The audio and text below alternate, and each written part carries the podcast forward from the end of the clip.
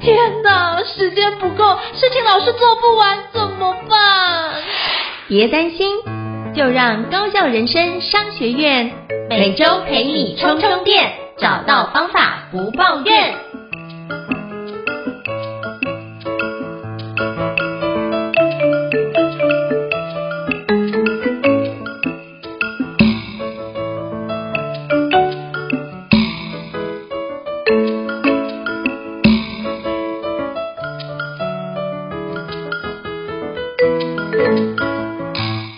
家好，我是赵英成，欢迎大家来到高校人生商学院职人访谈的节目。今天我想跟各位介绍一个非常知名的品牌，那也是我个人非常喜欢的品牌，叫做春水堂哦。那春水堂今年已经四十周年了，哇，我觉得真是一个非常非常棒的一个时间点。那我觉得春水堂最近也出版一本著作，叫做《四十周年特刊》哦。那在里面特刊呢，有详细的记载了很多春水堂的一些沿革跟历史。以及品牌的一些概念。那今天非常荣幸能够邀请到我的好朋友，也就是春水堂总管理处刘燕玲 Angela 协议来跟我们分享，就是这本四十周年的一个特刊哦。那我们欢迎 Angela。Hello Angela。Hello，各位高校人生商学院的朋友，大家好，我是春水堂的燕玲，可以称呼我 Angela 就好了。那我目前呢是行政管理处的协理跟财务长。非常感谢，就是 Angela 播控哦，百忙中拨控来参加我们的一个高校人商学院 Podcast 的这个访谈哦。那是不是可以邀请就是燕玲跟大家做个简单自我介绍，让大家可以多认识你一点呢？呃，自我介绍吗？我自己？对，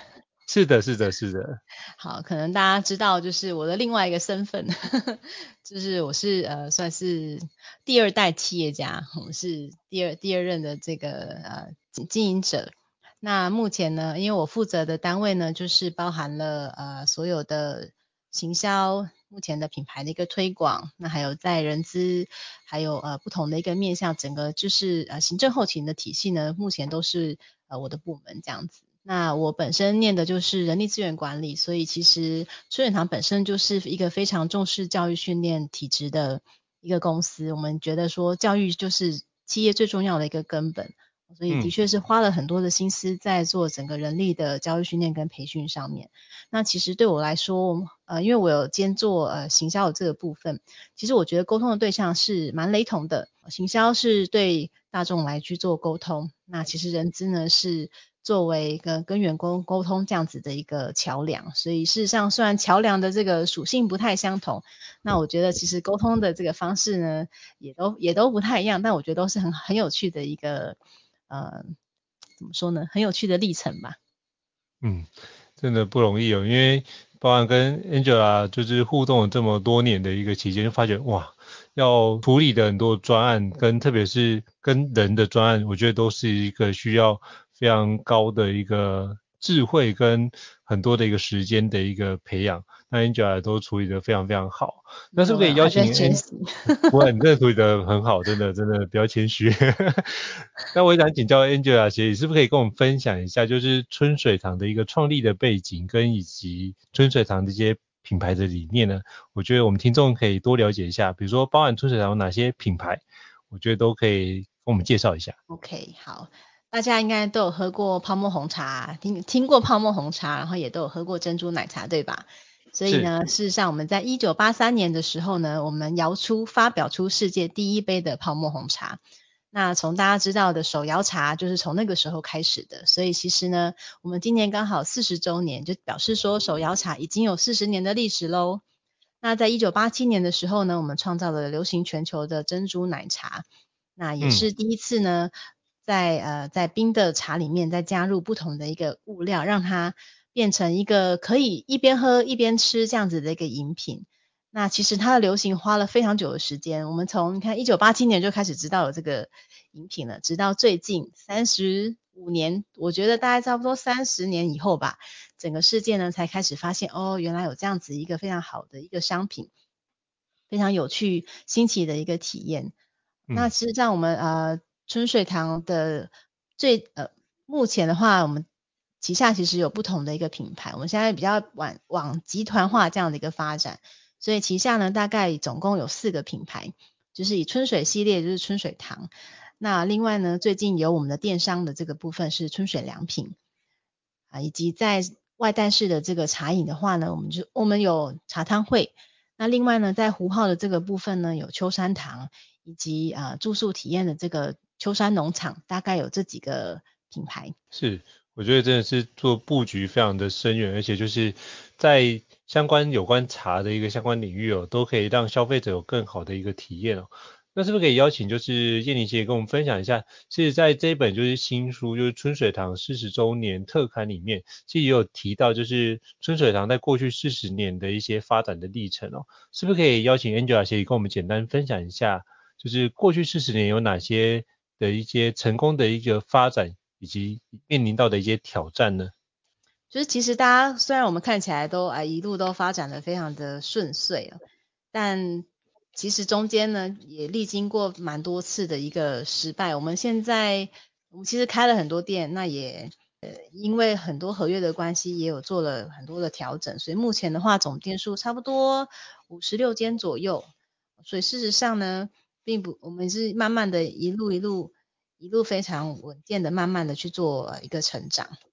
我先我先讲一下，我觉得这本特刊很有趣的地方好了。好。呃，因为四十年来呢，呃，我们其实走过了非常多的一个路径，但其实我们没有什么很好的一个机会来跟大家说说我们这四十年来呢做了哪些的事情，有了什么样子的一个变化，那以及为什么我们会想要做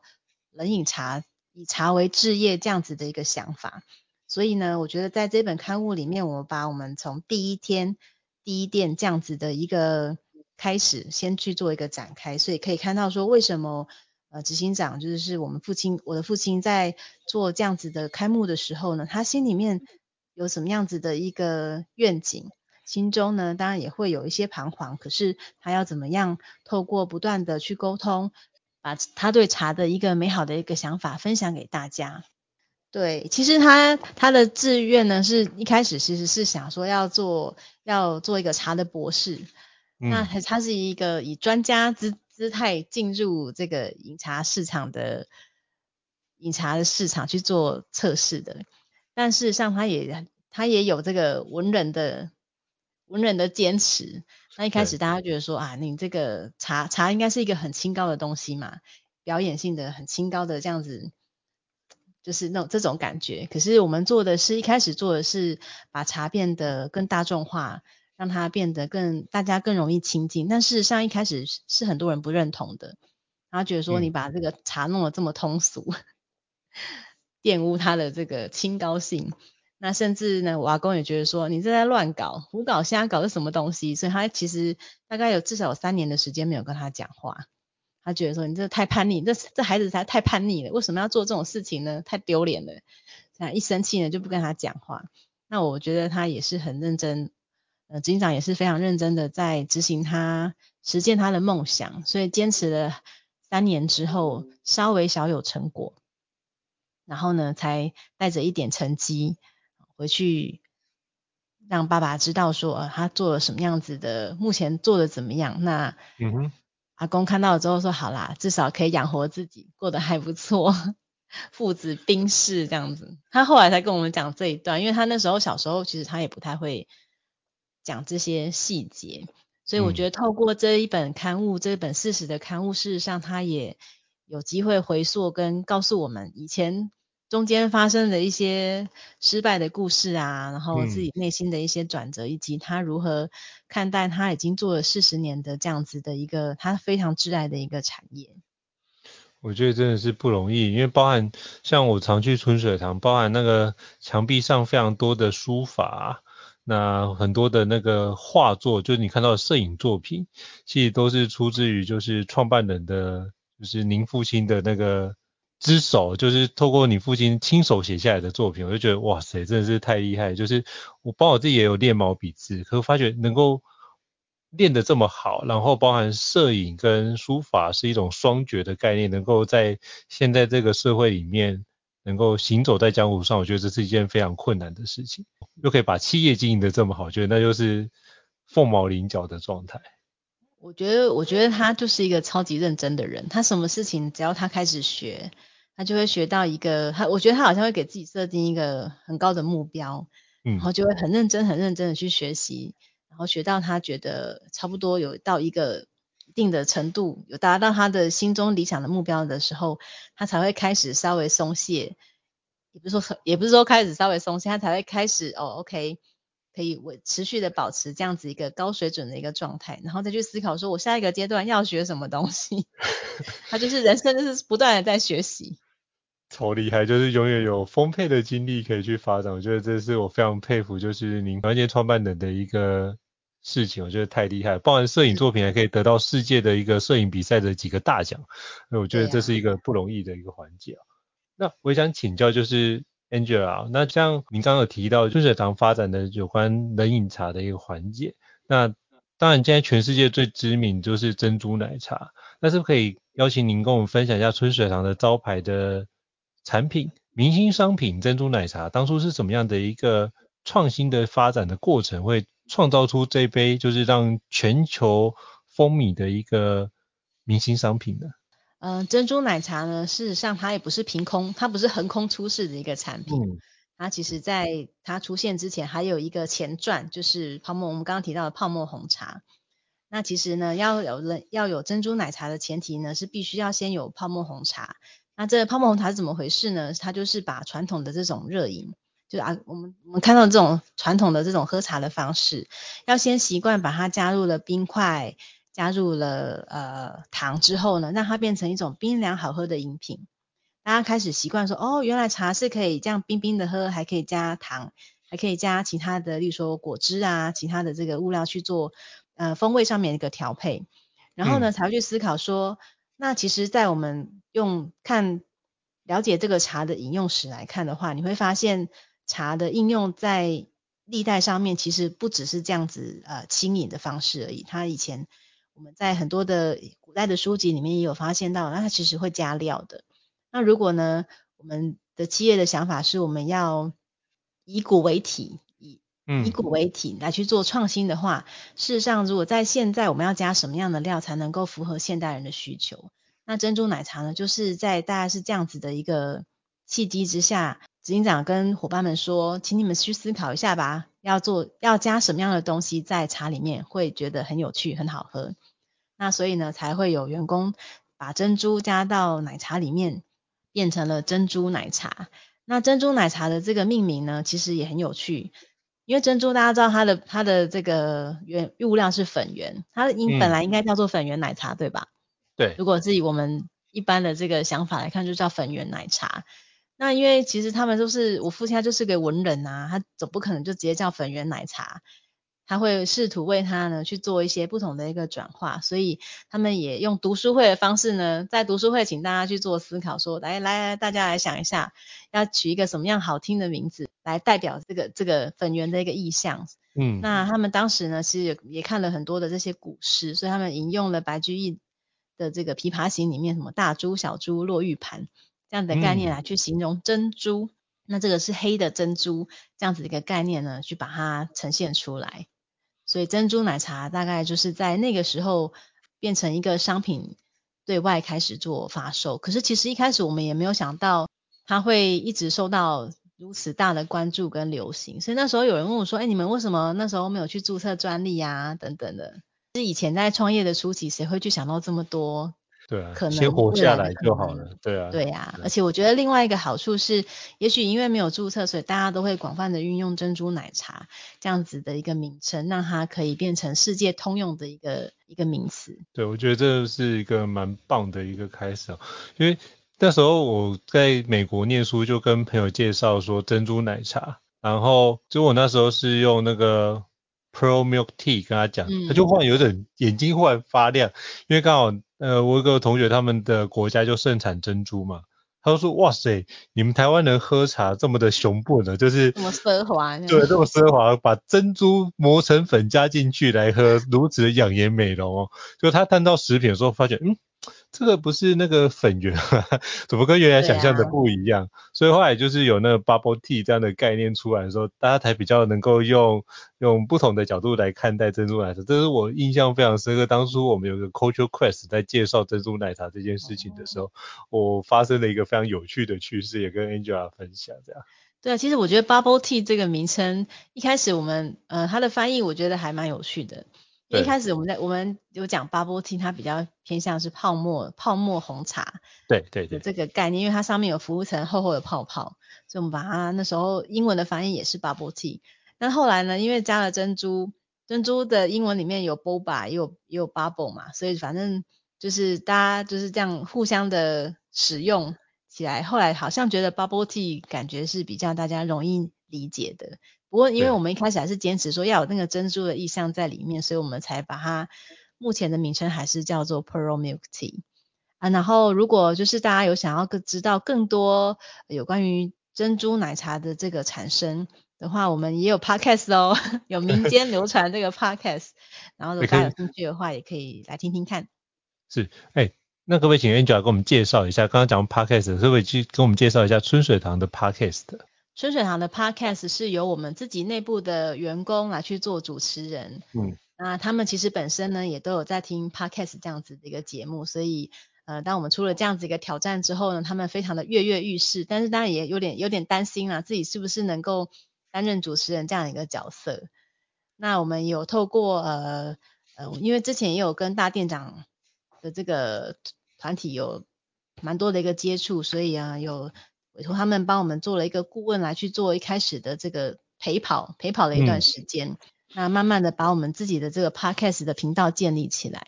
那我们大概有分几个单位单元，那一个是呃上班茶水间，就是有点像是我们自己员工里面可能会有一些谈话，然后公司的一些新的讯息。那另外呢，也会有个单元叫做茶博士开讲，嗯、呃，这个主讲人呢，最主要就是我们的执行长，我们会问他很多的问题，因为其实大家可能都没有听过他讲过呃很多的故事，那其实他本人非常的风趣，又非常的会讲故事。我说啊，你这个不不来录 Podcast 太可惜了啦，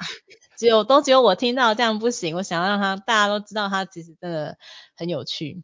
然后他讲起事情来也都有他。呃，很特殊的一个脉络，就他的他的思维跟想法真的很、嗯、很值得关注跟学习，所以我想把他推出来，让大家多多认识他。那另外还有的呃，有些是呃会收集店里面的一些故事啊，去做呃让大家更了解春水堂整个在运作的一些发展等等。大家会有几个单元。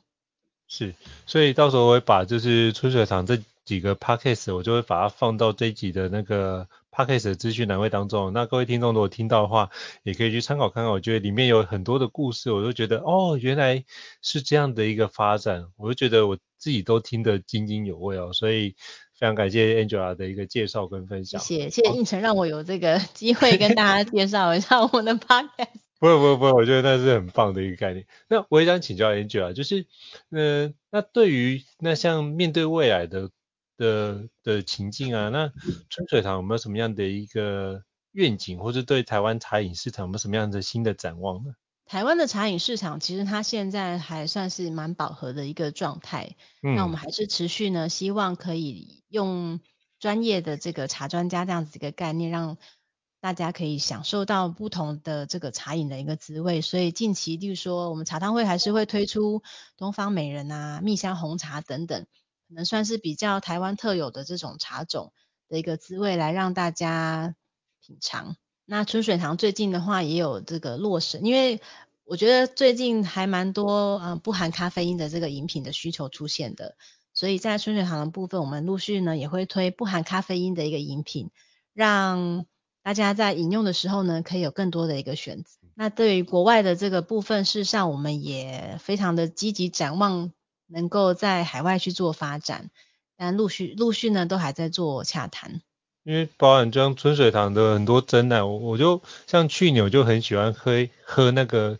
黑糖琥珀珍珠拿铁，我就觉得超好喝，可是喝完都很有罪恶感。他哎、欸，他现在很厉害，他这支饮料你真的很有慧眼呢。这支饮料是目前呃急速窜起的新星。就是除了珍珠，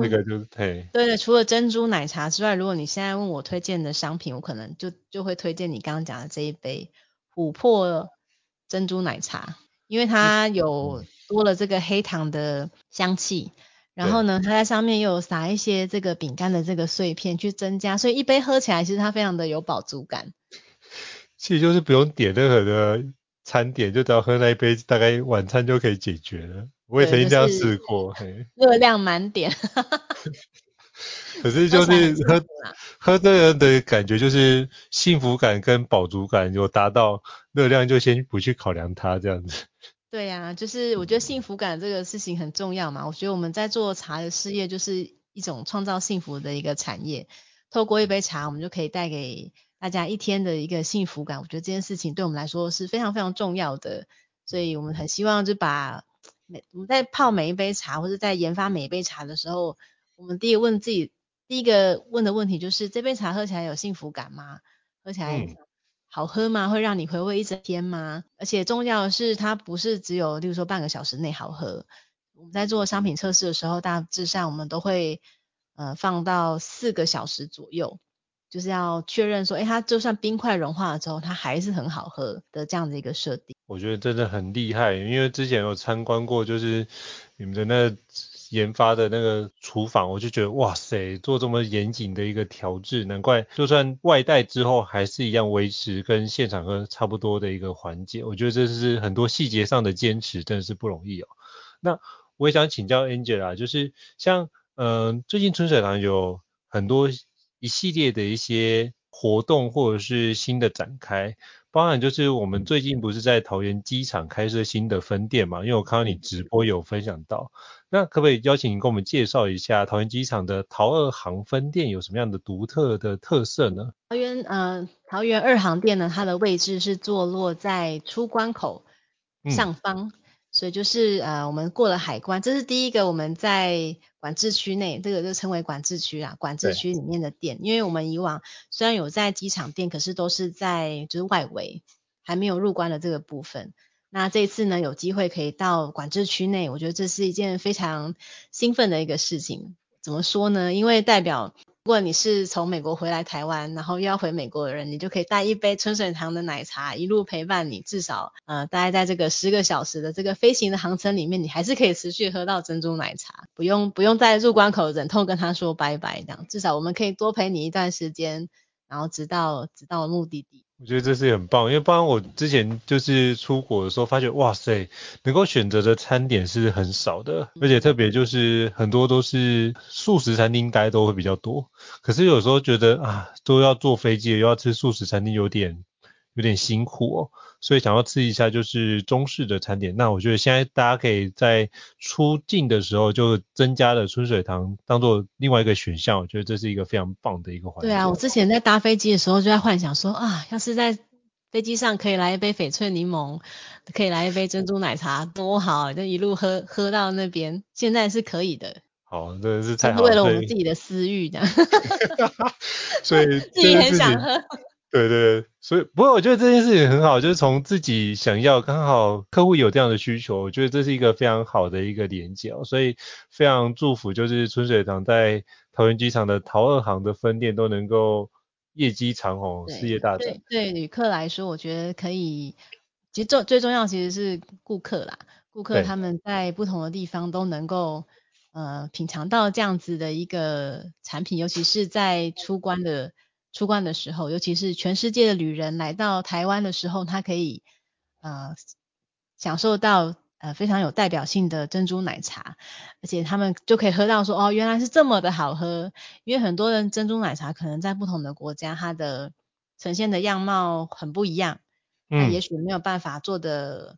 呃这么的美味。那我们是非常有信心，在我们的机场店里面，你可以喝到原汁原味的珍珠奶茶。我觉得这件事情应该是可以让很多世界的旅人重新的去认识珍珠奶茶这样的一个本质，或认识春水堂。我也想请教就是燕宁，因为包含最近春水堂也有跟呃很多的企业做一些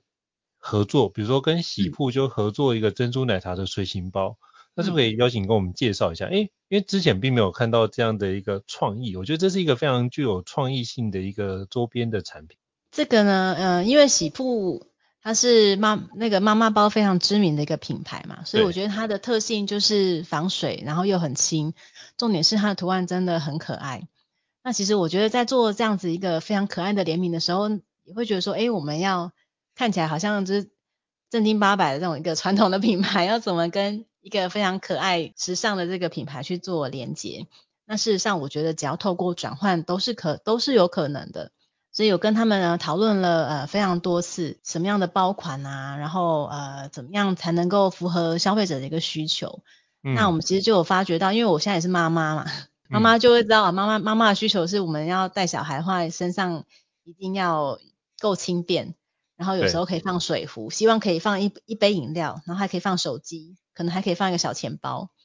那有没有这样子的一个产品可以符合我们这样的一个需求呢？那时候看了他们很多的一个包款，最后呢，我们呃把它其中一个包款包款去做改良，然后以及特别的花色，因为想到珍珠就会想到很多的点点嘛，大家想到珍珠就会觉得很多的点点风，所以我们这次用的是金色的点点配上奶茶色的这样子的一个装置。为什么用金色的点点呢？因为金色的点点它感觉。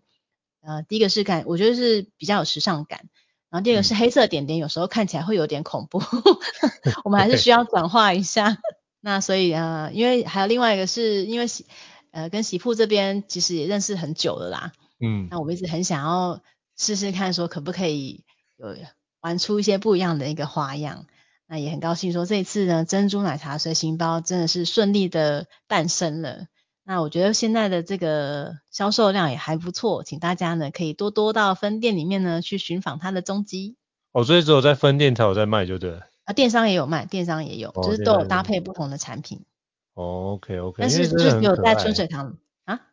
就很可爱，很可爱，真的很可爱。对，只有在只有在我们的分店的这个体系里面是有卖的。对，所以这是四十周年一个非常好的一个新的尝试，我觉得真的是一个很棒，就看就哇，好卡哇伊的感觉出现了。那其实我觉得有点挣扎，因为大家其实一开始看到单价的时候会觉得说，哦，好像有一点，好像有点贵耶。可是其实我觉得喜铺跟我们一样，他们都是非常讲究质感，而且非常讲究耐用的一个品牌，所以我觉得我也非常有信心。虽然单价看起来稍微高了一点，可是呢，第一个是它真的很耐用。然后也非常的防水，而且它设计我觉得很耐久，所以我相信这样子的一个设计跟品牌的一个概念跟我们真的是非常的雷同的。嗯，所以不用担心，反正我觉得这个包包一看就可以用非常久，我觉得都可以好好的去做个天购，因为真的很可爱。我那时候看到就哇，真的超可爱的，所以特别把这一题列进去，因为实在是太有趣了，所以想要请教。对，那最后想要请教就是 Angela，那在像现在春水堂在纪念四十周年，我们有什么样的一个特别活动，或者有一些优惠要给我们的听众或顾客的呢？我们每每五年呢都会做一个呃针对茶友特别的一个活动，就是集点的活动。嗯，那其实我们第一届是在十五十五年前，大概在三十周年的时候吧，我们有做一个全台的一个挑战。诶，二十五周年，对，抱歉，二十五周年的时候，我们有做一个，就是邀请大家到不同的分店集点，然后我们有送一年份的一年份的饮品这样子的一个呃企划。那那时候呢，获得非常大的一个回响，是真的很有非常多的铁粉们，他们跑遍了全台，而且他们还组成 team work，他们还有分，例如说台北组、台中组、台南组，然后大家在分不同的地方去跑那些分店。然后大家一起来分那三百六十五杯的这个饮料，这样。那后来我们基本上他们，因为他们都有反馈给我们说，他们非常喜欢这样的活动，希望我们可以常常举办。但呢，其实呢，因为我们送了很多，真的送了非常多的饮料出去，然后我们内部人就说，哎，可以不要这么常办这个活动嘛？很亏。我说，哦，好，那我们大概五年我们要回馈回馈铁粉一次。所以今年的话是第三、嗯、第三届，就是。呃，十五年后，第一次的十五年之后呢，我们呃也是做了全台的，我们我们这次有两种，一种是跑遍全台的几点活动，嗯，然后另外一种呢是呃收集三十天，三十天天天来报道这样子的一个几点活动，那它都会有相对应的一个呃奖项可以去做兑换这样子。是，好，我到时候把这个。都可以邀请 Angela 可以给我这相关资讯，我再把这相关资讯放在资讯栏位当中。那我觉得这件事也是一个很棒的一个开始哦。那非常感谢 Angela 今天就是莅临高校人生商学院跟我们分享春水堂的四十周年，诶，以及它的发展的一个严格历史，以及有什么样的有趣的印象深刻的故事，以及有哪些环节。都可以让我们对于春水堂有更多的一个理解，以对于春水堂未来有更多的一个展望，有一些认识哦。好，再次感谢 Angela。那如果各位听众觉得高效人商学院不错的话，也欢迎在 Apple Podcast 平台上面给我们五星按赞哦。您的支持对我们来说也是一个很大的鼓励。那如果还想要了解的相关的主题呢，也欢迎就是留言让我们知道，我们陆续安排来跟各位听众做分享跟说明哦。好，再次感谢 Angela。那我们下次见喽，谢谢，拜拜。谢谢大家，拜拜。高校人生商学院，掌握人生选择权。